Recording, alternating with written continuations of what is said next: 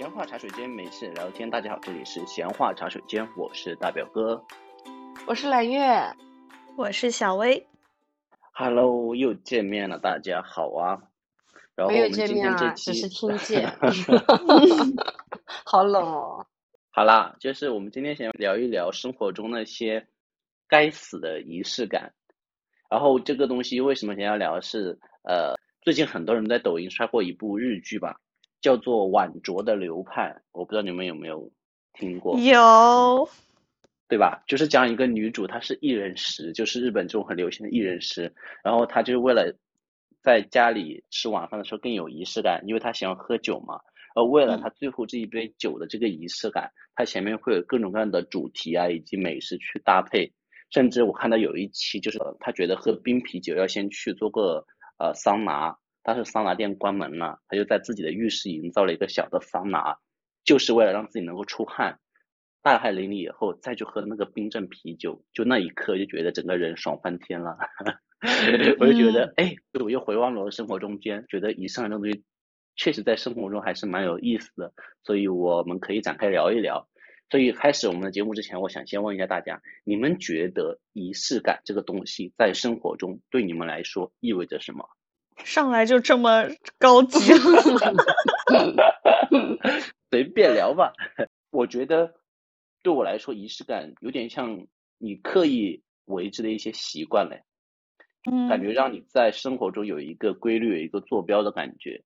这个东西可能是短期的，可能是长期的，但是可能会设在这里，会让你有一个准点打卡的那种感觉，你知道吗？就比如说我讲两个例子，一个就是说，我以前去读书的时候，喜欢早上起来，呃，比如说先去图书馆做个什么事情，就比如说我先去图书馆把这个书占个座，把书放到那个桌面上，就这么个事情。可能你一天两天做，你觉得没有什么事情，但是你每天这样这么做，就会给自己形成一个心理暗示，就觉得嗯，今天桌子站好了，书放好了，要开始元气满满的一天。陆小葵，你可以的。大表哥，这个让我完全联想到差生文具多。对，然后第二个就是说，比如说像现在，比如说工作的时候，每天早上起来一定要一杯冰美式，就是说虽然并没有什么生理上的巨大的作用，但就是觉得哎呀，喝完了就可以工作了，打工人的一天就开始了。对，这是我觉得生活中间会蛮有仪式感的时刻。大表哥的这个仪式感的说法有拓宽到我一开始听到这个话题的认知。乍一听到这个话题，我会把仪式感放到是两个人之间或者是多人之间，哦，而比较少的关系之忽略给自己做的仪式感。对，不一定是两性之间啦，哦就是比如说朋友之间嘛。举一个例子啊，我一直都觉得就是朋友之间，你能够当面说出来或者写出来说，哦，你是我最好的朋友，就是我觉得就形成了某种契机，某某种链接在这里。就比如说一群朋友，你关系都很好，但是你也说不出来你跟 A 是最好，但是可能就是因为哪一次你跟 A 怎么一个事情，然后你说我觉得你是我最好的朋友，就是这句话哪怕是以玩笑的性质，一旦说出来了，我就觉得这个人的关系他不一样了。嗯，你这个是邓布利多跟格林德沃的血咒吧？就是有了某种羁绊，是不是？就是像古代那种歃血为盟，或者三个人哥哥哥哥，我们中蛊了对，有可能。就是你觉得是这一个确定关系的这一个仪式，对你来说就叫做仪式感是吗？呃，对，就是说仪式感对于我来说意味着什么嘛？就它是一个很确定的东西。然后第二个，哦那就拓展说吧。然后第二个就是，像我就是一个给别人过生日特别喜欢给别人准备东西的人。然后天秤座哦准备的东西呢，又不是说只是说买个礼物这么简单。就我一定要嗯写东西，然后一定要这个东西就是它显得很有意义。我都不知道我搞过 在上上我们上次过在海岛上过生日的时候，天呐，蓝月为我准备的这个生日的惊喜，太让是不是人难忘 他准备了我什么？真的，在这个时候我就特别插一句，我就炫耀一下，跟大家讲一下我上次在在一个海岛面基的时候，蓝月刚好知道是我生日，然后有两个小小的插曲了。第一个很有意思在于，蓝月首先其实我们在前台 check in 然后，因为是我呃定了吗，这可以讲吗？蓝月？可以啊。你要说可以可以啊，可以可以，这是可以说的吗？嗯，可以说批准。就是第一个就是我们去 check in 的时候，因为是挂在我的名下的嘛，因为我是我定的。然后前面办完一系列手续以后，蓝月就说他让我们先去等他，他要去做别的事情。然后他们其实在围绕这个事想给我营造一个惊喜。然后他们跟我讲的是说，揽月可能因为公司福利比较好。出来可以报销酒店，然后我傻乎乎的信了。我说揽月在那里搞那些报销的程序，然后然后这个就搞了。然后第一个事情是什么？就是后来我最后 check in 最后一个程序要拿钥匙的时候，那人跟我讲说：“你今天订的那个生日蛋糕要什么时候送过来呀？” 我说：“什么什么蛋糕？我都不知道这回事。”然后看到揽月铁青着脸说：“说好的惊喜呢？你们也太不专业了。”然后那个前台就是因为，就是揽月跟他沟通那个人跟我最后给我钥匙的人是两个人嘛，他没有沟通好，但是他们有一个文件在那里写着哦，某某号房间需要有一个惊喜蛋糕，他以为是要直接给我，他殊不知这个惊喜是给我的，这是第一个事情，觉得很好笑。第二个事情，我们当时到那里以后，因为我之前啊，我觉得这个也很切题，就是讲仪式感的事情嘛。就讲说啊，当时呃，当时纯纯嘛说啊，之前跟大表哥一直没怎么过过生日，每次要么就是你呃不想过，要么就是错开了。因为好像去年是纯纯出差回北京出差，然后就是说一直没有过成，然后今年想跟你过一下，问我生日的时候有什么愿望，我就想说啊，我从小到大没有过那种写了写满气球的生日快乐的那种。情节发生在我身上，我好想在我就是即将老去之前，有过这么一次体验，能让我难忘。然后我一打开门进去，哇哦，就是整个的天花板全是那种气球下面垂下那种满，全是都是气球贴满的那个天花板。然后那个正对的那个打开门那一那个上面写的就是 Happy Birthday。然后我觉得哇，哇那一瞬间我都我都有点。我真的甚至不知道说什么，你知道吗？甚至于后面蓝月又给我准备了很多礼物，然后蛋糕端进来的时候，我整个人就处于那种懵逼的状态。其实你们到时候回看当时那个那个视频，真的是我全程就是那种感觉脑盖被抽走了一样，我不真的不知道 该反应什么，该说什么，我就觉得全程那种哇哦，然后我也不知道说什么。但是现在回头看，我真的觉得很惊喜。但是甚至于哦，我现在记得清楚，当时从我们。就是刚才那个蛋糕的小插曲，一直到最后，我们就是在那个房间里面放音乐，在那里嗨很嗨的时候，记得清楚很多的很多的细节。我觉得这个可能就是很切题的，就是说仪式上给我们带来一些很美好的回忆，就现在想起来都会很开心、很舒服。大表哥的这个反应。就让我很想要给他准备惊喜，你知道吗？对吧？准备惊喜的人非常满意，就是给到你充足的反应了，是吗？是的。然后你刚刚说，就是呃，比如说你之前过生日，可能是呃，比如说你自己觉得不想过生日或者怎么着，不可以的。我跟你说，就是在揽月看中的朋友里面，如果要过生日，除非是他约了跟别人过生日。但凡这个生日里面有我，我是不会让他默默的过的。就因为我觉得很多的事情事后你想起来一定是要有记忆点的。就我之前有一个观点跟福星星就有一点相冲突，就他认为生日礼物这个事情是，就是不能强求，你不能说为了买一个生日礼物而买一个生日礼物。他觉得就是要情之所起，到了这里哦，我想到了，刚刚好适合你，所以我要买这个礼物。哎，我是这样，但是我不行，因为很多时候我觉得想不到，我一定要为了准备这个东西，就是一定要给他准备到，不然我觉得我过不了心里这一关。如果说你在要准备他生马上生日了，但是你真的真的实在挑不到一个合适的东西的时候，咋整呢？嗯，说实话，我准备的礼物很少是用钱买的，就是礼物会是一个部分，但是我一定会涵盖另外嗯一个东西，是因为你跟这个人之间的连接和你跟他的一些情感的链接和回忆或者什么做的一些专属的东西。有的时候我哪怕觉得你买了一个什么礼物，可能这个礼物就是一个很形式化的东西，不是他现在需要的，当然你也是挑选过的。但是如果你附上了一个你手写的信，或者是你给他唱了一个歌，或者是怎么的，我就觉得会不一样。就是一定要有一个嗯出自于本人心意的东西的产生。那你这样子的话，如果你有个朋友或者很多个朋友，每年你都要给他准备这些，那你每年不是要花很多心思在这些上面，你不会觉得很累吗？这样，那就写一段话呀。就是你写的话，确实是，就我嗯，比如说纯纯刚满三十嘛，就他满三十的时候，我给他写生日祝福。对不起，我我也快了。知道你这么说他吗？纯纯知道，因为我觉得我现在自己很焦虑，三十岁，下一期可以聊一下这个话题。然后，因为他在我前面，就是我会觉得这是个大寿，就是他一定要嗯有点什么事情发生。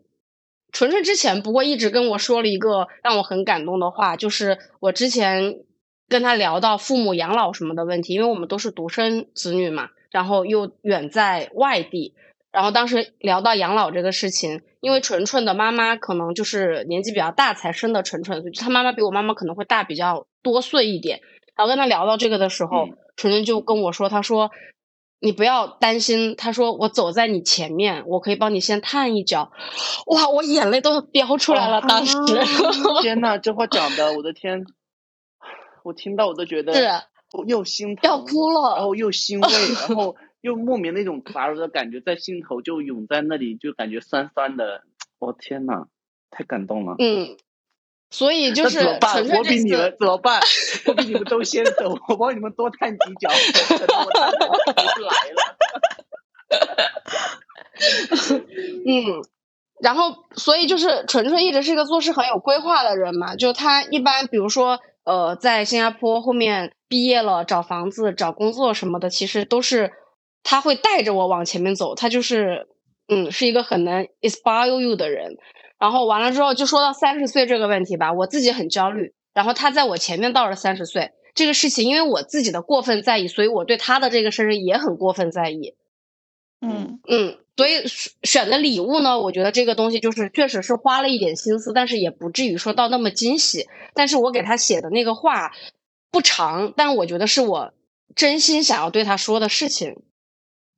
就我也没有觉得说体现心意的东西，那段话啊，一定要手写写个一千字，要多么的唯美，要去网上搜所有就是 能写到的一些优美的词句。但我觉得我要说的那个东西，确实是我真心想说的东西，我就觉得嗯，这个仪式感是我自己同意的东西。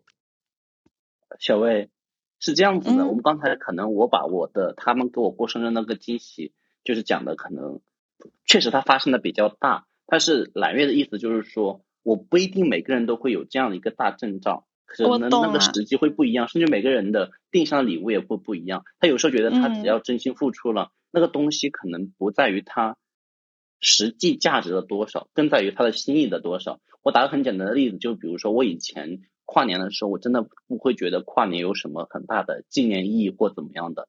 但是今年初，我发现有了一点点小小的改变，是因为在跨年的时候，我收到了揽月跟福音杰分别给我写的两段话，就是真的嗯是用他们自己的。妈呀！我就觉得心里面又开始酸酸的了。我一想到我也比你们先走，然后，哎，我一想到他们一，他们每个人给我写了一段话，就是能够从他们的言语中间，能够大概讲出我们去年一起经历了什么，以及从他们角度希望你明年一年能够哪里更好。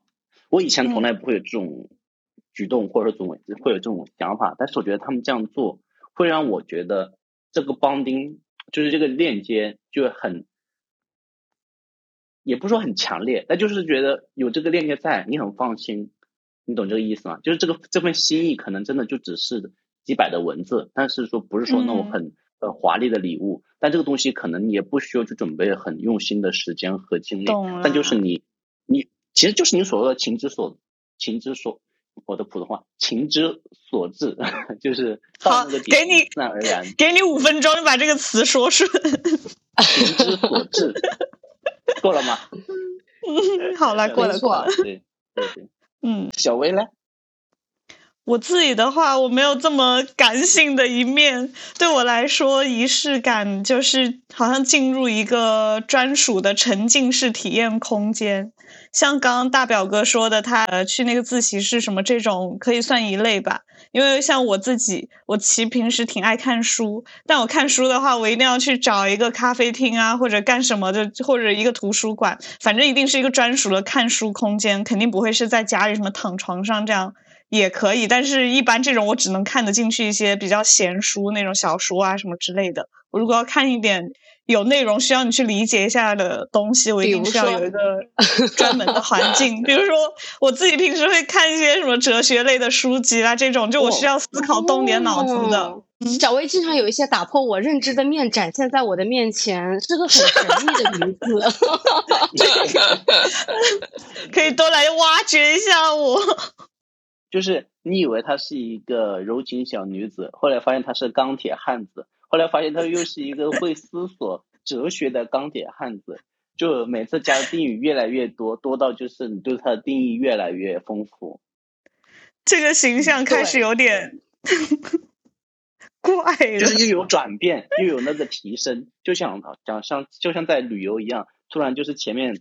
急转有一个新的视野，然后这边世界而上，每一届又有不同的风景，就会很神奇，嗯，很丰富，可以的。嗯，反正嗯，就是就就这样了。包括我以前上学的时候，我要去呃自习干嘛的，我也是会去图书馆。我在呃宿舍学不进去的那种。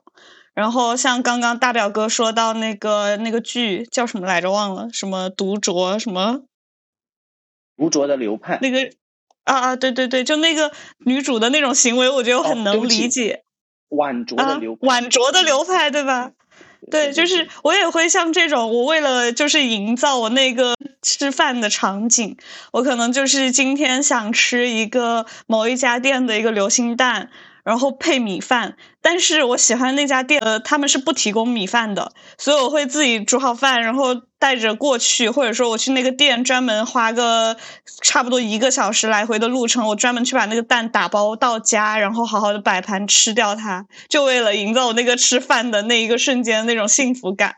所以对我来说，这种很有仪式感的瞬间，就是要一定把我脑海中呈现的一个非常快乐或者非常怎么样。呃，完美的一个空间就给它展示出来的那种 feel，嗯嗯，就是你自己给自己营造的一个这样的空间。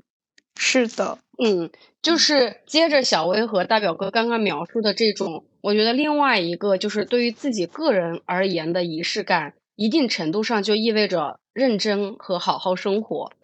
你知道，就我是一个湖北人，湖北人吃早饭是可以路上端着随意来吃的这种。就对，我犹记得啊，我大学大四那年去实习，我是可以坐在公交车上吃汤面的人，就我一点也不觉得这有什么。塑料袋，我在我抖音上看的湖北人吃早饭，就是一边拿着塑料袋，一边拿双一根筷子。我真的就是说小拇指可以勾下所有的东西。总之就是这个，我我一直不觉得有什么，就是吃饭这个事情对于我来说就是一个很快速的事情。然后后面因为看了很多，我很喜欢看那种生活类的 vlog，然后后面又爱上了买盘子和买杯子什么。然后现在我就发现，减肥的一个很好的方式其实就是你自己做，因为你一旦自己做了，然后开始好好摆盘，然后你只要摆了盘，你就会想说要把桌子给收拾一下，然后让这一切发生了之后，你其实已经得到了一半的满足，然后你对于食物的欲望就没有那么大了。所以我觉得吃法餐吃那么一点是真的能吃饱的，因为它的仪式感已经满足了你一半的情绪上面的一些需求。哎，然后我之前去一个朋友家，呃，他请我们中午吃饭，然后他点的是外卖，他点的每一份外卖那个盒子都还挺精致的，但是他都要把它倒到那个盘子里面去。说实话，我当时是觉得。有点子假讲究，就是 那个时候呢，我就说还要多洗几个盘子什么的，就是何必呢？你那个反正就是他的那个盘子也还挺好看的，然后你吃不完还可以直接把那个盒给盖起来，就是一切都是以妈妈奶奶辈的实用主义角度去出发的。然后他当时就说，他说他倒到盘子里面吃，他自己会觉得心情会好一些。当时我没有理解，现在的我差不多也做做到了这个程度，就是我现在从我上次水痘之后，我妈妈过来照顾了我一个月，就妈妈可能到了年纪，她就会开始跟你强调，你工作什么的都还行，就是她也不操心，她就跟你说，你每天要好好吃饭，好好睡觉。就爸妈对你的期待就变成这八个字。然后在好好践行吃饭这一点上，嗯嗯，因为生活你拆解下来，他们可能认为最重要的就是你能吃能睡，嗯对。然后我现在每天早上会带早饭去公司吃，那个早饭一般都是我会，就是仪式感的另外一个部分，就比如说早上起来随便想到什么吃什么，我可能提前一天就会想一些东西，或者是你想吃的东西都在你的那个购物车里面，然后你第二天饿了么给它点过去。就我现在觉得，说我愿意花三四十块钱去点一份早饭，就是让我一天好好的开始。然后以前呢，可能就是早饭到了，你有的时候早上很饿，就是到了工位上，你可能就就怎么吃了。现在就养成了一个习惯，到了工位一定要先把电脑拿出来。然后把桌子给摆好，把我今天要喝的水接好，然后要把什么东西都弄好，对，然后打开电脑，再把我的咖啡、牛奶、面包或什么东西一溜的排在这里，再开始吃。就每天要花十来分钟去准备准备这个桌子。但是确实我这样做了之后，我现在明显的感觉到，第一就是你前一天对第二天有期待，就不会有那种说，对周日晚上你觉得周一要来了呀什么，就你每天。刚刚也是呼应大表哥说的，你有一个固定的事情，一个 regular 的事情，你会觉得比较安心，所以前一天晚上就不会那么慌乱，第二天的到来会有期待。然后第二个就是你一早的精神状态确实是比较好，然后一天做事情都会有很有条理，因为你在早上花十分钟整理你桌子的时候，你整个人就有序起来了。然后还有另外一个，第三个是我发现的一个小 tips，对减肥真的很有帮助，就是你好好的。准备这顿饭的时候，你吃它，你自不自然就会细嚼慢咽，可能也跟我最近学习邓为这个劲还没有过去啊有关系。就是吃东西巨小口，细嚼慢咽。我以前早上吃一个汉堡是没有问题的，我现在可能吃半个就饱了，然后这个饱可以顶到十二点一点这样。就因为你情绪很稳定，你激素也稳定，你整个人血糖就你慢慢吃饭，你血糖也不会飙升，就升糖不会很快。这是我最近发现的一个，就是小 tips，然后就让你整个身体很平和，然后对第二天又有很大的期待。嗯，我对刚刚我记起来，婉月昨天发了个朋友圈，我又翻过去了，就是讲他把说他桌面上有水、茶、乌龙茶、牛奶、泡腾片以及美式，就会说他的配的文案就是说我每一口之前都要思考今天应该宠幸哪一杯。你们就是你们我我在公司可能都有。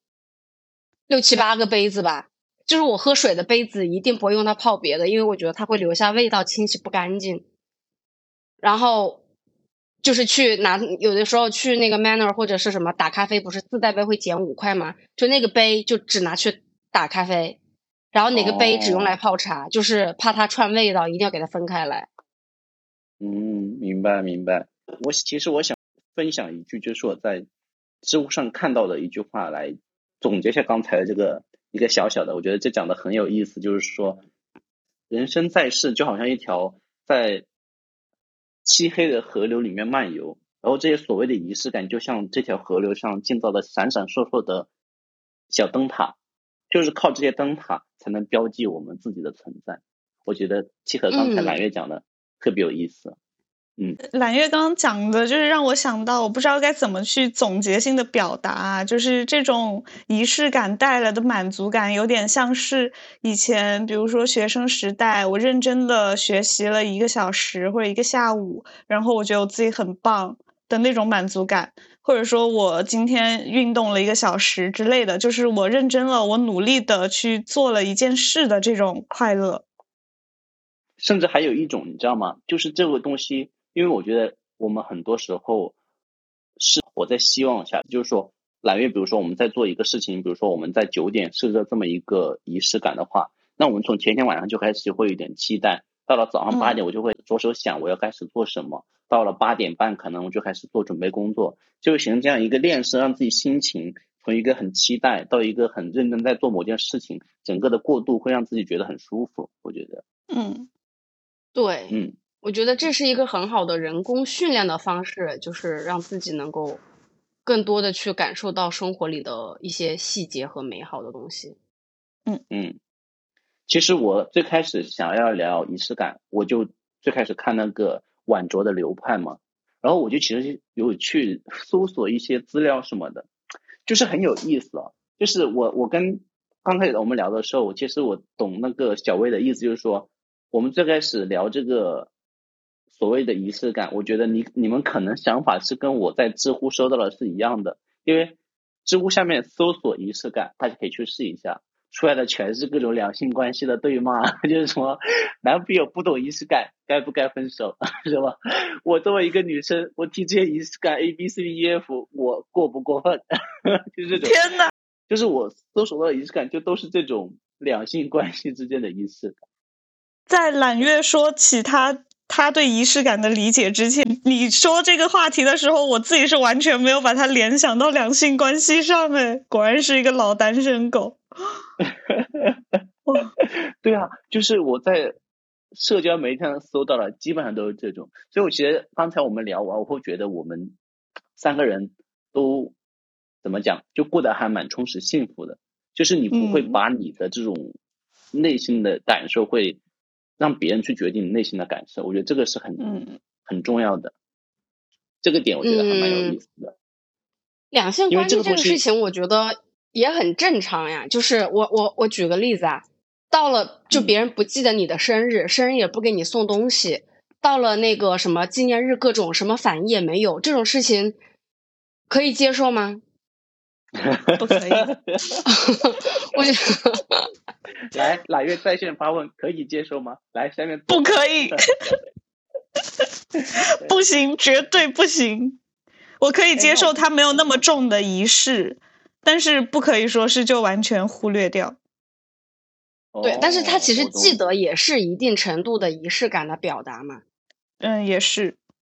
啊，那我问一个简单问题，就是你们所谓这种记得，那你希望他每次做出的反应是不一样的吗？就比如说纪念日送什么东西，或然后在你们的生日的时候给你做顿饭，然后再比如说在后续别的一些什么东西时候做别的举动，你们会有这种期待吗？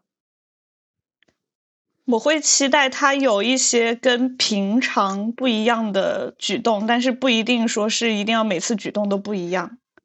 比如说平时不送花，然后每个节日他都会给我送个花，这样也是 OK 的。嗯嗯嗯，我觉得一定会有，就是怎么说，一定会有期期待，但是你不会期待具象的东西。然后这个事情你了解自己的心情，其实。你未必提前能了解的那么准啊，就是以前我记得看那个叫乔欣吧，参加一个什么节目，然后就说，互联网嘴，因为他一直，对他一直都是嘴炮型的，他其实谈恋爱感觉是个很恋爱脑很上头的人，但他说话又说的很人间清醒，很互联网嘴替。然后我忘了当时一个什么话题，好像就是说，呃，他是希望对象送花，还是希望对象写诗？然后他说：“为什么花和诗不能全有呢？”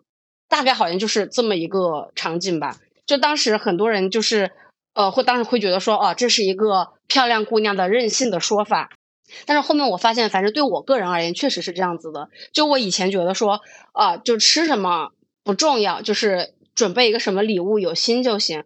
那不太成，有心你那天晚上。吃饭吃的一顿不太美妙的饭，我不太 OK。我就是在去之前，我也不觉得我会不高兴。但是你那一天过完了之后，你自己去反思，就是去反观自己的心情，你才会了解到说，对，你会不高兴。然后比如说，就是去吃了一顿环境很优美的饭，但是你没有得到某种情感上面的满足。感觉也不行，就是 我有过过两种不行，就一定要两个都有才可以。那确实可能要花一点成分啊，嗯。但是这个事情是我以前会很纠结，大学有一段时间，就是有一种我不能告诉别人我生日是什么时候，我说出来就不准了。就一定要你记得，就是因为我我们家那边是过农历的生日，每年生日都会变，然后大家又不常看农历嘛，所以其实生日很容易记不住。对，就大学就会变成那种，我老记得我有大二还是哪一年，神经病，生日那年那天自己一个人去 KTV 唱了个歌哟。你为什么唱的？简，就是那个时候就是觉得，嗯，不是别人记起来的，是我自己说到的，张嘴要的东西不值钱，这太严格了吧？是不是？是不是很拧巴？然后我大学的时候给我好朋友发生日消息，我要是记得的话，我会凌晨十二点发，就是那天刚到来的时候，就表示我记得我在期待这一天的到来，我要在凌晨十二点给你，就零点给你发这个消息，就我会到这个程度。那个时候，然后后面忘了是一个什么事情之后，我就我就打开了，所以我现在觉得就是。你可以大大方方的去告诉别人说，哦，什么时候是你的生日，然后你要去告诉别人你期待有什么东西，嗯，就不像以前那么拧巴。我相信听众里面应该有很多人能理解我大学那个时候那个拧巴的心情，包括我前阵子我姨妈过生日吧，就她已经四十多了，她都这样，就当天没有人记得，然后晚上的时候记起来了之后，给跟他打电话，然后明显。就姨妈不是不高兴，她那个时候的心态可能有点上升到自怨自怜，就有一点点这个意思在里面。就是什么，就她会记得孩子的生日啊，或者什么，就没有人记得她的生日，就有点这个感觉。然后我当时就说实话，我比较能共情她，因为我大学也这样。但是我后面就跟他讲说，你下次一定要提前讲。我说明年你提前讲了，我就给你准备礼物。他也是天秤嘛姨妈自。己的亲人不会记住吗？嗯嗯，可能就是没有记住吧，因为那天哦好像就是到了当天十二就过了中午的时候，我外婆记起来了，然后我外婆告啊诉我，对妈妈就是，然后告诉我小姨什么的，大家就是记起来了这个事情。但至于说她的老公和孩子没有及时的记得这个事情，我就不清楚了。我觉得这不是拧巴了，要是我，其实我会很难受哎。嗯，嗯但是就是你提前知道没有的时候，就我觉得人要让自己开心，哦那天。明白，对，就是当天已经知道不记得，你还是要说出来。对，就是不能让自己沉溺在一个悲观的情绪里面，要想办法自救。既然大家不能记得我的生日，为什么不让大家记得呢？就是、嗯。要变成对呀、我觉得那个时候的懒月有一种，就是有一种严于律己、严以待人的那种怪诞美，就那种我为大家付出很多，那我也希望大家能在不经意间或偷摸摸的给我付出很多，能让我也有一个小小的惊喜。但是我绝对不会主动跟你说啊，我快生日了，你们帮我准备准备。确实了，我觉得以揽月这个付出的程度，他有期待是对的。对，但是我的这个就是对于准备仪式这个事情，对于我来说我是高兴的，所以我可能希望的付出和收获，不是对于某一个人的要求。就我当下愿意为这个人准备惊喜，是当下我自己愿意，然后当下我也开心。我没有说希望说这个人要回馈同样的东西，但我可能希望的是整个面上的，就是我有这样对朋友，也有同样有朋友对我，但不一定是说你这样对 A 就 A 一定要对你、a 这样对你嗯，B 回给你也可以，就是是一个大的动态的平衡。哦、宇宙大和谐。对，刚刚你们说到拧巴，我甚至还会想起来，以前不仅是不会说，是别人问你，你还要遮着掩着口怎么搞？天呐，好好奇怪哦，那个时候的个性。对 我是在我是大概 什么时候说到这个话题上？我记得我是在，其实我在高中的时候就已经开始认识到了，就高中时候你就能明显感觉到，如果你在一个班级，就是人缘没有那么好，长得没有那么好，朋友没有那么多，就是按道理，就算你跟别人讲说你某段时间生日了，就是给你反馈或给你送礼物的人，并没有想象中那么多，或会有人专门记得你的生日。后来我想通了这个问题以后，我就给自己的一个想法就是说，既然我不会是那个别人给我准备惊喜的人或怎么样，那我何不就大大方方的提前扣大家，OK，我要生日了，我们到时候一起去吃顿饭，或我会到时候买蛋糕，或者大家一起过来一起聚一下，那是不是就会有朋友觉得不好意思，就会主动的说啊，那你都买蛋糕了或残局吃饭了。那我会不会应该准备些东西？那这样子的话，我的内心就是有种很坦荡的感觉，就是说我知道你们肯定有人会送我礼物，不可能，我叫十个人过来，我们吃个蛋糕，你没有一个人 这么没有良心，没狗在里。对，为什么会这么想？因为之前我们班有一个同学，就是跟我一个死党，然后呢，他说他喜欢一个女生，是我们班的一个女生，然后呢，他记得那个女生生日，他家里还蛮有钱的，他是我们班上蛮有钱的同学吧，然后他就买了一个，做了一个特别轰动的事情，我不知道那种该死的浪漫吧，就是他觉得那种就少年至死的浪漫，就买了一个六层还是七层的蛋糕，加上我们玩最好的六七哇，我现在都没有见过这么高的蛋糕。我也一人是，端一 层，一人端一层，因为我们在不同的班级，就天呐，就跑了几层楼，全校围观的情况下送到他的那个教室。我当时搬的就是仅次于他最上面那的第二层。我当时后来我在搬那个东西，我就在想，嗯，能够被人这样记住并给你礼物，固然是好，但是会有个什么问题？你不可能每次都这么幸运，会有每个人都会记得，每个人都这么会精心的准备。与其这种不稳定性，你还不如自己一马平川的把它打平，就说我就是这个时候生日，大家来吧。大表哥这个行为我觉得很好耶，我感觉我很大的一个转变，我都忘了是一个什么事情，就是当时也是拧巴在你自己在一个自闭的环境中，然后后面是谁强行给你搞了个什么东西，但是你事后记起来，你就不管缘由是什么，不管故事是怎么开始的，但是最后在记忆里面这个点留下了，并且你回忆是开心的，我觉得就可以了。嗯，对，其实那个缘由并没有那么的重要，对不对？甚至于谁兴起的这个对理缘由都都没有那么重要了。其实，对，甚至于我觉得，说实话，因为我说实话，大家都是芸芸众生嘛，其实每个人固然有自己很独到的地方，肯定也有自己很平凡的一点，那不可能会有每个人会记得你的。我觉得很多时候，把自己状态放低一点吧，我觉得挺好的。我嗯自己对这种就是比如说像生日啊或者什么节日这种一年一度的，我感觉没有到这么有期待，或者说会自己主动的去通知大家，或者希望有谁来给我过这种心情哎。因为我自己还是有一点怕，哦。像刚刚大表哥说到那种落差感，就可能今年他呃有谁谁谁给我准备了个巨大的惊喜，但是可能明年我跟这个人就疏远了或者怎么样，我就要过一个很平淡、很平淡的这样的节日，我就会有点怕这个，所以我宁可他每一年都是那种很平淡的。然后我希望的仪式感反而是可能会来自一些就比其他没有这种固定性这么强的节日或者怎么样，就只是生活中很随意、很突发的一个、嗯呃状况这种类型。但是小薇，你刚才有一个点你讲错了。嗯就是这也是我从我高中开始，我就开始想到了一个问题，就是说你每次生日，生日是你自己过，与其去担忧说今年朋友 A 给我过这个生日过得很开心，明年他不一定在，后年朋友 B 来了，再后年朋友 C 来了，你有没有想过这么多年来一路走来，谁一直在跟你过生日是你自己，你要让嗯自己觉得开心，这是你自己的生日。这个东西你不能把这个决定权丢给别人，你懂我的意思吗？我懂就是你了。会把这个决定权丢给别人，凭什么？我自己一年一度的就是要庆祝自己开心的日子，我凭什么把这个东西丢给别人？对哦，到时候别人给我送礼物了，这个东西送礼物我开心，不送礼物我不开心，那我就不就变成了一个是因为别人在过什么重大的东西，我变成一个被迫参与的人吗？不是啊，是因为我在过生日啊。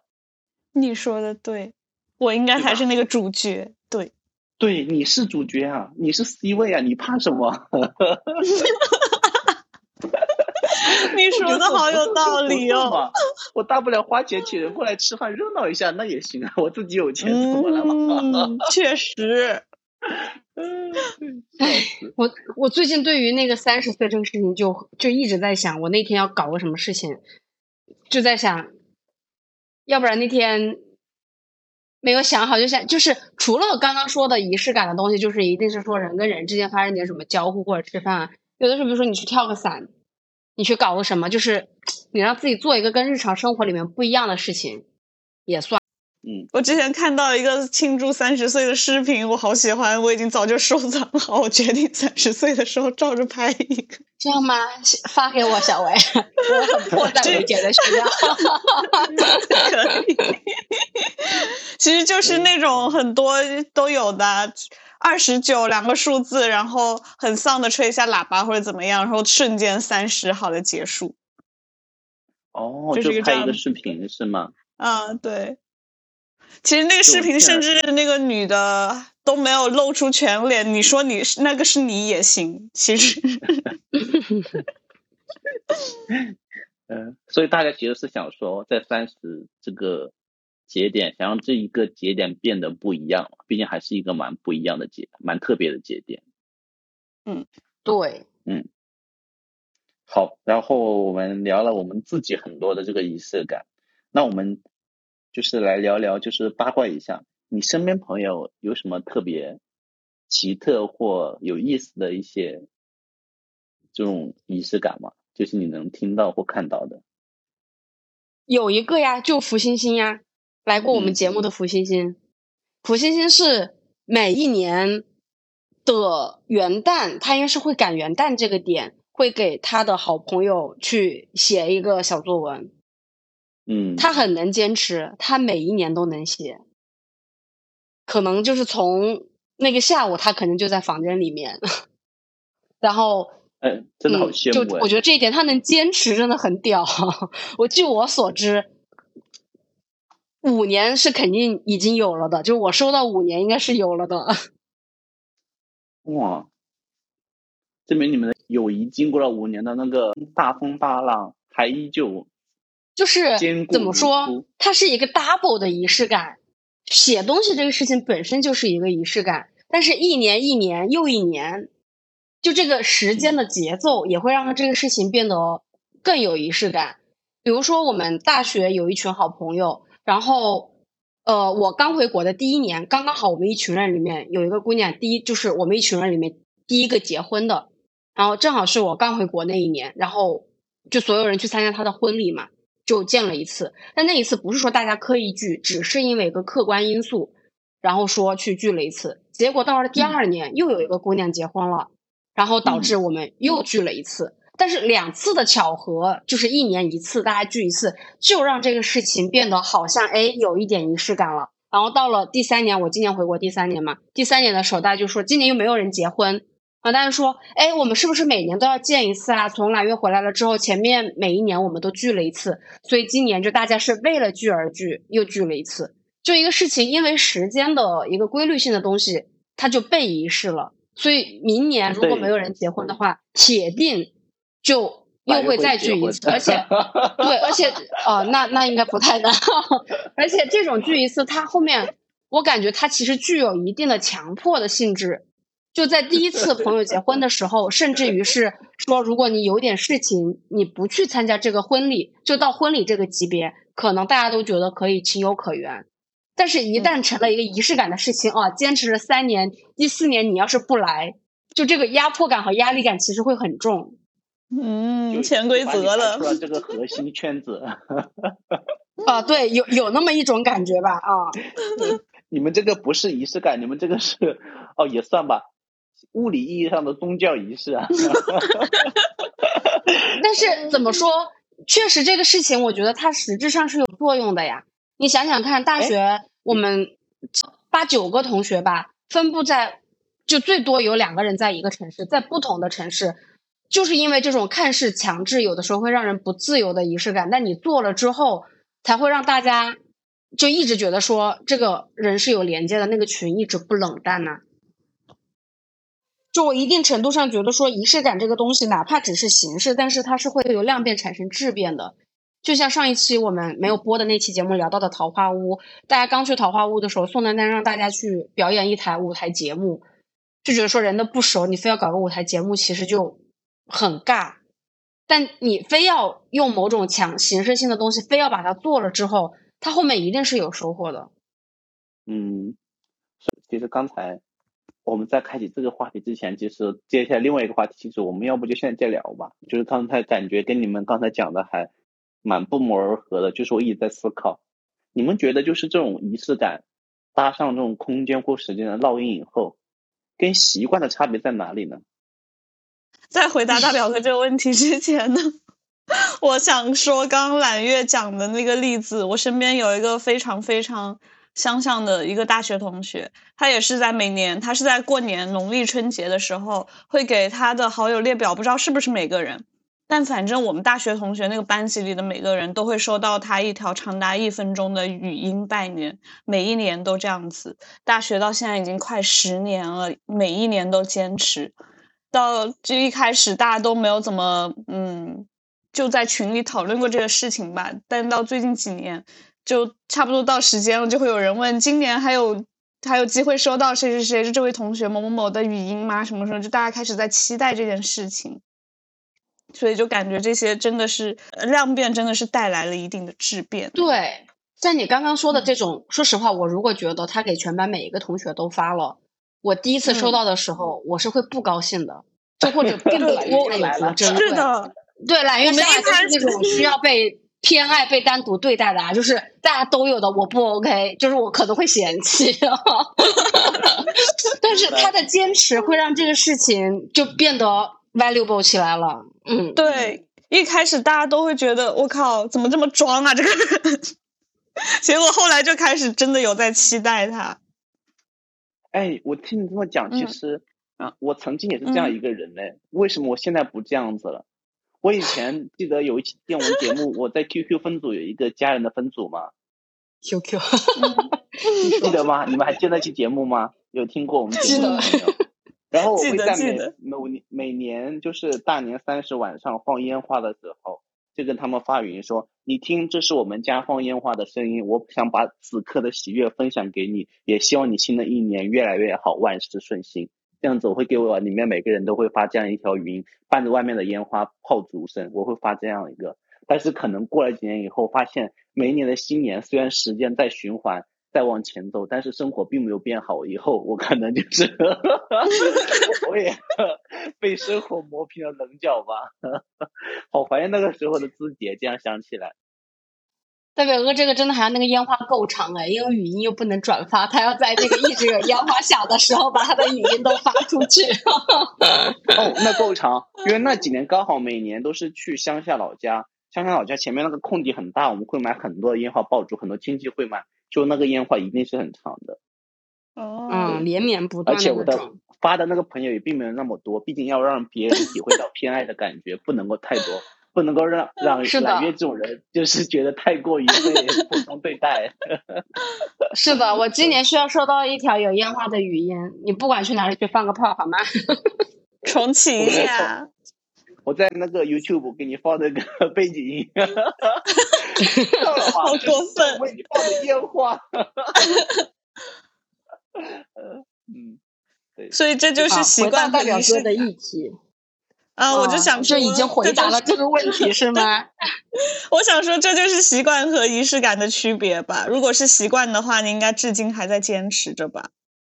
就你可能不会觉得你在坚持这件事情，但是你每年都自然而然的做了。嗯，对，就我觉得什么我没我觉得就是我帮小我帮小薇解释一下，就是嗯习惯是你后面做这个事情其实已经不费力了，但是仪式感是你每次还是正儿八经的，嗯，而且还有一点，就是要强迫自己，也不叫强迫自己，就有点费力的在做这个事情。对，你是主观驱动的，所以你们意思是说仪式感这个东西是有点反人类的。是这个意思吗？也不是反人类的，就感觉习惯，感觉更多是花点力气。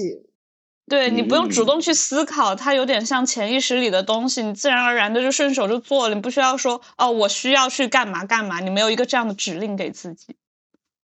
嗯，好的，我明白。嗯，我要想一个例子，就类似于是你每天晚上。睡觉前要跟你旁边的人说个晚安，你习惯了这个事情一点都不费劲。但是你要说仪式感的话，是你今天喝醉了，你今天不舒服，你已经躺下了，然后突然之间就觉得说这个事情我一定要做。哦，我不知道这个，对，就是他一定会在你有阻力的时候，你还是会做它。我突然想到一个很有意思的例子，我最近在做的一个事情，说出来你们不要笑话我。就我不知道你们有没有听了老高跟小莫，就是他们那个音频系列或视频系列，就我经常听。然后呢，有一期的讲节目都讲运气好、运气坏的。然后不是有一段时间我就比较没没嘛，就运气比较差。然后纯纯每次见到我就说，嗯，怎么最近运气又差？然后就说你去听听老高和小莫最近的呃视频，讲说人的运气好坏。就是说，人的运气其实是你的内心的一个自我暗示，加引起周边的磁场的变化，有一些神秘学的意思在啊。但是会有一种这样的心态，科学解释，甚至有科学家专门做那个社会调查，做出了一个结论，就是说你的心态好，其实会类似于蝴蝶效应，会影响你周边的事情的一个发展方向，进而可能会引着你去呃更好的那个发展方向去，你会越来越幸运。就我觉得你的方法是我的进阶版，我有一个更简单易行的办法。就我很嗯赞同那个、那个老高和小猫说的那个说法，就人其实是，嗯，我也不知道是不是玄学，就我觉得人是有一个场的，你的这个场的能量嗯是正向的时候，它会吸引正向的东西，然后反向行之就是。我一旦觉得说，哎，我今天好倒霉，我一旦出现了这个念头，我会马上抑制自己，就是我不会像大表哥进阶版说，要说十个事情，一定要说服自己我今天很幸运。但是我能做到前面一步，就是我只要这样想，我会马上抑制自己，你不能这样想，然后你要想我哦很幸运，然后这个就会涉及到另外一个玄学，就有一本书叫做《秘密》，我当时高中看这本的书的时候。这里又另外说到，我们高中真的很爱思考呀，大表哥，就是好多思思想的觉醒都发生在高中。我高中对对一个我很崇拜的伯伯推荐了这本书之后，我后面我同学说我感觉是感觉我是进了某个魔教，但是总之，他就说你说的每一个词，你的所有的这些东西都是有能量场在的，就是相同的磁场会吸引相同东西。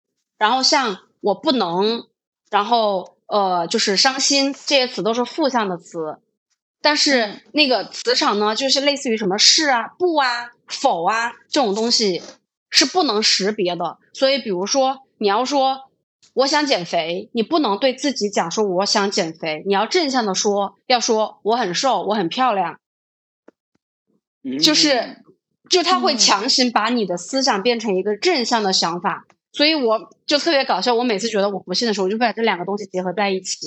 比如说，我一下突然觉得说，哎，我今天好倒霉啊，然后你马上就想，不行，我很幸运，然后你就会想说，下一步，我等一下这个电梯肯定等我到的时候门它就会开，就是你就会到很多哦，细节的部分里面去，然后就我觉得场一定要掰过来，你的场不掰过来，你今天就是嗯。会越来越验证我今天好倒霉哦这个事情。用意念把这个场强行在当下扭转过来，是吗？是的，所以会发生一些很搞笑的事情。就是大学，我跟我朋友分享了这个之后，就大家的时候，不就是说老师点名回答问题，你就会说不要点我，不要点我。然后这个时候，我用那个理念一分析，就是不要这种词，它是识别不到的，它识别到的主体是我，所以你一直在散发我这个字的磁场，老师就会点你。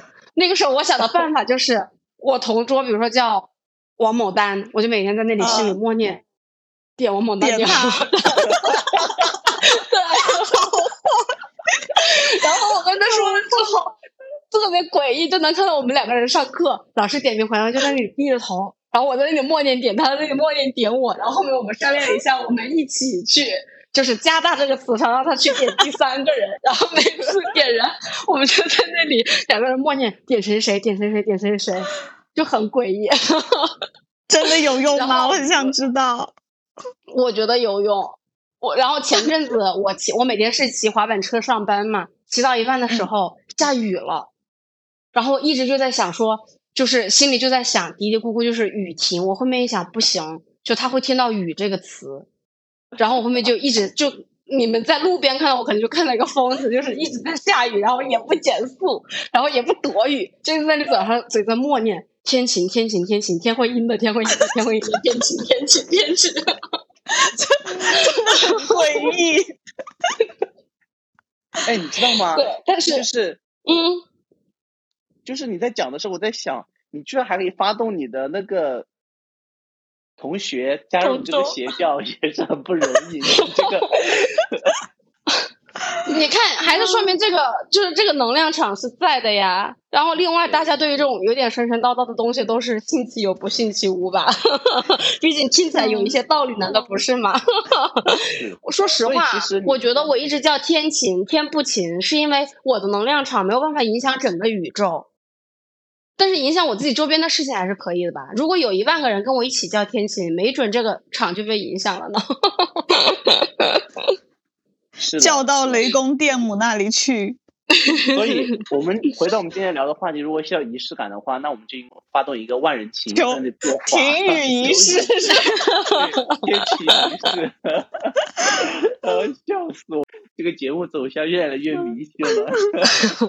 但是我真的觉得你们可以有被我安利到，我觉得是有用的。最起码对于不说对于结果的改变吧，对于你自己的当下的心态的改变。是有帮助的，就是再自己，你的心思也被抽离出来了。你有具 象化的方法，把你从你脑子里面只能想说我很倒霉这个事情，有方法论让你一步一步走出来。不然你告诉这个人说你不能想我很倒霉，那他能想什么呢？他在那个时间他出不来的呀。是。而且我跟你发现哦，我们这边多聊一点，就是跟仪式没那么相关的事情哦。就是听众朋友不要烦，就是我发现有个事情很有意思。就人的大脑，它是观念先入为主，然后他再去找证据补充的。就比如说，你会觉得你倒霉的时候，你会找很多事情去证明你真的很倒霉，你知道吗？对。但是如果你瞬间改变你的想法，说我很幸运的时候，你会去找补，就是说，哎呀，我那个时候其实蛮幸运的。就如果你在一个倒霉的一个观念之中，你不会留意到你那些幸运的小事情的，反倒是你在幸运的观念下，你才会主动去，就像那个。扫描一样，主动去扫描那些你忽略到的，就是还蛮有意思的那种小的幸运的瞬间。这个我有一个完全解释的例子。我跟我发小就是这种，他是属于那种很爱给自己加他是一个倒霉蛋人设的人。就已经到后期，已经是他跟我开口说一件事情的时候，他的第一句话就是“我果然是个倒霉的人”，然后再开始说那件事怎么怎么怎么地。我一开始都想说他真的挺倒霉的，但到近期他跟我说就是他去寄快递啊或者干嘛的这些事情之后，我后来仔细回想了一下，就很多事情我自己其实也遇到过。但是我没有把它和我倒霉这件事情联系起来，我只是觉得哦，遇到了问题，那我就解决掉。我没有就再延伸的去想说，我好倒霉，我怎么会遇到这种事情？所以我就跟他分享我的这个做法，就是我看到说，比如说我快递寄丢了，那对于我来说，我下一个步骤就是想说，那我要去联系谁谁谁去解决这个事情，我要联系淘宝客服能不能给我补发，我要联系那个快递小哥，让他能不能再帮我找一下，就是去。具体落实到我要怎么去解决，而不是就立刻想到我是一个倒霉蛋这件事，所以就感觉就我们两个就完全不一样的心态了。嗯，这个我觉得我们下一期可以专门聊一期运气，我们有一个话题可以聊了。这个事情我觉得我们可以展开聊很多。好，那我们有非常多转运的方法要跟大家。对，下次嗯下一期聊。在这里，对对对。然后最后两个之一吧，就是先聊第一个，就是说。就是最近你不管是刷呃微信也好，还是各种社交媒体，就甚至于就是最典型就是小红书嘛，就看到有一个词就比较扎眼睛，叫做伪精致。就甚至有很多那个我最近看抖音有很多博主在说，如果按照小红书去生活的话，我大概属于生活中。最 loser 的那一部分嘛，但是其实，在他的现实生活中，他可能属于他生活周围生活的百分之五或百分之一之类的人，但是在小红书上，他就属于那种 loser。就是这边牵牵扯的一个概念叫做伪精致，就是说做什么事情都特别特别的精致。你觉得这个东西是一种所谓的仪式感吗？这个不是，嗯，就是我认为的伪精致，不是说你承担的这个金钱。超过了你能负担的能力，而是你并没有真正的享受这个精致，是我认为的伪精致。就是有的人会觉得说啊，你一个月就月入两千，然后你要每天花四十块钱去喝这杯咖啡。就如果你是真的享受这个咖啡，你爱喝它，你觉得它给你一天带来很好的能量，我不觉得这是伪精致。但是你只是为了秀这一下，拍个照。我就会觉得这个是伪精致，就它可能跟金钱无关，跟你真正是否在享受这个精致有关系。嗯，嗯，我的理解就是说，我觉得跟你的那个想法很像，就是说，是不是伪精致，在我的理解在于，你做这个所谓的仪式或精致的事情的目的在哪里？是在于去刻意去分享，还是说为了让自己过得开心和舒服？如果是前者的话，我觉得就是所谓的伪精致；如果是真的是让自己舒服了，你就算花再多的钱，怎么让自己舒服开心？难道不应该吗？是的，嗯，好的，钱没有白花。嗯，好，我们也不聊太深了，最后一个话题吧，结束今天的那个聊天。我要最后一个问题，我要补充一下，就刚刚大表哥在说的时候，我还想到了一个习惯和那个仪式感不一样的地方，就是习惯不会让人有期待，但是仪式感这个东西是会让人有期待的，不管是做的人本身还是。如果是两个人之间的事情，或三多人这件事情，另外的人也会有期待，所以有期待这个东西也是一个很本质的差别。给我剪进去好吗？放到前面去。好的，好的，好的，这个讲的非常好。对，好的。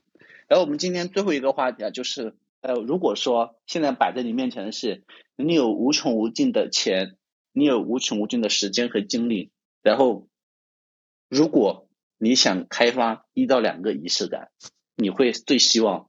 或者说，会希望有一个什么样的仪式感？你会去主动去营造，或者说你想被动去接受，会有这种的想法吗？我没有。怎么了？你不希望有人给你花巨资给你做一个生日派对，然后给你惊喜吗？就是我从未想过这个世界本身要对我有什么仪式感。就我期待的仪式感，一定是基于你自己，或者是基于人跟人之间已有的一些东西衍生出来的。所以这种无根无据的，就是乍一想。一个仪式感，我想不出来。我觉得这个事情可能并不会让我很高兴，就不能以一个仪式感的方式让我高兴。可能本身让我有很多钱，这个事情已经足够让我高兴了。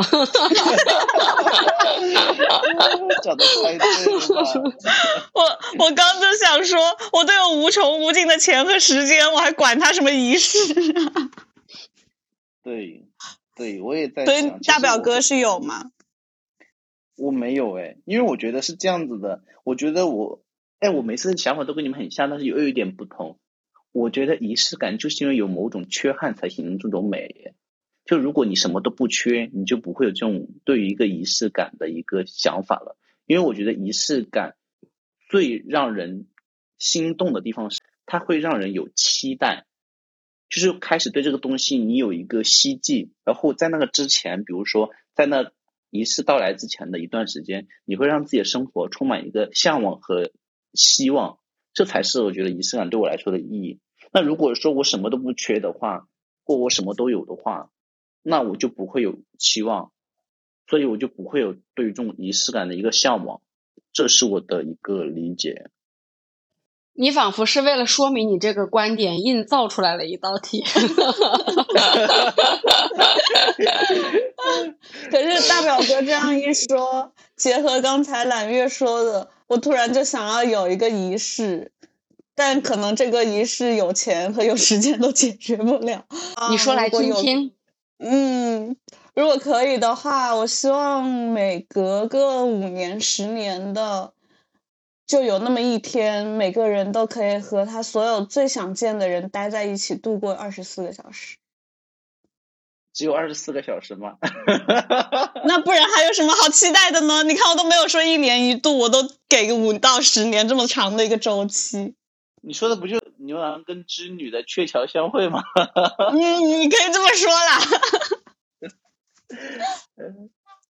但是这个也不限于，但我想的时候，我没有限于说一定是生活中朋友或者什么什么，就是你死去的家人啊，或者什么什么，或者甚至说你很崇拜，我很崇拜李白，我想要见他一天也可以这样子。此刻我最需要的仪式感就是让邓维来我旁边跟我对视一分钟。你 看，我有个那个愿望，我接上好吗？我有钱有时间，我愿意献出我这个仪式感，请给我。对我这段追星旅程最大的仪式感，我希望拥有一个。哎，笑死！哎，那我们最后就结束这个话题吧。我就想想问大家，最近的这段时间里面有什么有意思或者说正在执行的仪式感吗？我来先讲一个吧。就前段时间，这段时间还好。就最近的一个仪式感，除了刚才我晚上会给自己灌输我很幸运这种这种念头以外，我有另外一个仪式感就在于有段时间我工作不是特别的顺心，然后呢，整个状态可能不是特别好吧。然后我每次工作其实我的压力还是蛮大的，但是呢，我会给自己做一个什么仪式感呢？就是我会就是在。要执行某一项我极不情愿执行的任务之前，比如说是某一个会之前，我就会拍自己两边的脸，然后学那个呃电视里面那些，就是他们不是有陆小葵，不是陆小葵，就是他们有那种电早上起来做早操，就是说加油加油你最棒那种吗？我我不是这样子的，我就会跟自己拍个两边讲说，好了好了，今天上钟了，今天上钟两个小时，下钟就可以领工资了。你真的很抓吗？就你的你的你的仪式感一点都不浪漫，大表哥真的仪式感在我这里还是跟某种浪漫主义色彩挂钩的。你把你的仪式感搞得太接地气了，金牛座。我很浪漫，让我说。你说吧，但是在你说之前，我想告诉你的是，真的很有用。在那个两个小时，我就会化身成一个，我就会想象我是一个职场经营游戏里面的 NPC，我没有情感。你说什么，我说。对你讲的对，你说什么乱七八糟事情，好做，马上做，I will do as soon as possible，就是我就会在两个两个小时之内，我就是没有情绪，我就会跟自己这么洗脑，玩一场角色扮演的故事，对，对对对对对对。我自己呢，我就是最近买了一个青草味道的蜡烛，我觉得很好闻，所以每天睡前我都会把灯关掉，然后每天就看着这个呃小小的烛光，然后闻着它散发出来的青草香在睡觉。这时候你可以有没有给它放什么？你不要又说一点一些煞风景的东西。烛光里的妈妈，你滚吧！你死吧！就是会让你更好入眠，是吗？对，对，就在睡前就小小的放松一下。满月嘞？那那我刚刚已经分享过了，就我最近的仪式感，一个就是在每天的早饭环节，然后一个就是绞尽脑汁在思考和避免我的三十岁的到来。现在就感觉每天在倒计时。为什么要害怕呢？嗯，下次我们也可以找个话题专门聊一聊三十岁，然后有已经过了三十岁大坎的这个大表跟跟大家讨论一下。嗯，我是不害怕的。对，我也是不害怕的。嗯，可以。一个是害怕没有什么用了，一个是还没有到害怕的时候，你们两个不一样。我明年哎，我明年。你这么快了吗，小薇？我去年也没有焦虑。这样子吗？嗯，好吧，好吧，下次下次我们找机会聊吧。我们今天又跟自己下次的节目做了很多话题啊，包括就是 加运气、一天改运啊，然后还有什么三十岁啊的焦虑啊什么的，我觉得 可以聊聊。嗯嗯，那好吧，那我们今天节目就到这里。最后，最后有一个收尾的部分，就是大家对这个节目有什么有仪式感的想法吗？什么意思？就是你说我们我们自己吗？对啊，对啊，闲话茶水间这个。我以为你在问观众。对，我以为你会说观众留言什么的。我觉得对我来说，我最近对我们节目，我觉得还在坚持的就是，我还是会放开头那段音乐跟闲话茶水间美食聊聊天。这里好大家好，这里是闲话茶水间这一段话。我觉得这段话形成以后，对我来说，它就是我做这个节目的仪式感。就不管我是在剪辑，还是在录制节目，以及我在后面去听的时候，他有前面那句话，我就有的时候就很开心。甚至于说实话，我之前跟在节目里面反复的说过，就是有些节目做录完以后，我会反复听，觉得很好玩。但是现在我很多节目录完我后，我就不会听了。我会听什么呢？我会听前面那些 slogan。大家好，我是大表哥，我是揽月，我是小薇，然后我就退出去了。我也觉得听完了这期节目，因为我不想再听了，我的剪辑听完了。但是我还是会象征性的去听前面那一段 slogan。That's it，就就是嗯这就是全部了。对，这就是对我来说最大的仪式感了。好嗯，小薇呢？有吗？我没有哎，小薇的老师，我没有，这个节目我是一天都不想再录了。我连我连最后的那个收尾都还没有背利索。我每次都想说嗯转发、评论加收藏。你给我好好练一练，下次再说不利索我会生气。嗯，但是你嗯不，会那后面我说周五对于我来说不是仪式感，但是我会希望有的仪式感就是每一年的时候有一个一年的一个特辑，或者是说。就是就因为每一年喜马拉雅的后台有的时候会给我推，就这一年你发布了多少条声音，然后我收到这个之后，我就会觉得说，哦，节目过了一年，就一年一年一年这个时间的增加对我来说是一种仪式感的东西。然后后面我会想说，就这个节目，如果大家后面因为经历的原因呢，各种原因呢，不能以这个频率更新下去或者断更了，但是我觉得每一年最起码在到了一年的时候，能有一个特辑出来，我觉得这个会是我对这个节目一个仪式感的期待。怎么呢？你这意思是要散伙了吗？就我们一年只录一次。三年快到了，就还有一个特辑。其实我们说实话，之前也不是刻意的说去做什么呃特辑，或者是去做什么一个什么固定的主题啊。但是你去看过去两年，我们基本上都是在每年过年的时候，是有一个哦对过去一年的总结和对新一年的回忆的。对，嗯所以这个就是整个我们那种周期性的主题、特辑型的主题，其实有两，就现在没有，因为还没有到第三年嘛，试过三了之后，我觉得才能形成一个惯例和习惯。但最起码近两年的话，一个是在呃元旦或者过年前夕有一个总结和展望的一个主题的节目，过去两年都有。然后另外一个是在呃大概过了一年的时候，会有一个大概类型的特辑型的一个节目出来。你看，就有东西要说的一旦你把它总结出来了之后，后面它就你会不自觉的往这个方向走的，仪式感就这样来的。揽月，揽月自己说的 比唱的还好听。然后，然而，其实我们细心的观众翻看今年年初，并没有那个年终总结节目。是因为我在策划时，我就问了揽月，揽月说，今年我并没有心情想要做这个年终总结，谢谢大家。一句话，我 没有做吗？这个是不是我怎么记得做了呢？做了吧，我我虽然记得我说过这句话，但是我感觉后面也聊了跟那个什么相关的事情。我没有，我们只是在你到三四月份来新加坡的时候，我们做了一个两周年的一个一个呃答疑。啊，我不管，我脑内的仪式感大旗已经竖起来了，今年给我做起来好。所以我们今年年底还是要跟大家按惯例还是要做一个年终总结啦，就不管是对节目还是对自己，确实还是蛮有仪式感的。嗯，就通过节目这个平台，嗯可以对自己做一个蛮有意思的展望，还挺好的。那好吧，那今天节目就到这里吧，感谢大家的收听，这里是闲话茶水间，我是大表哥，我是揽月，我是小薇。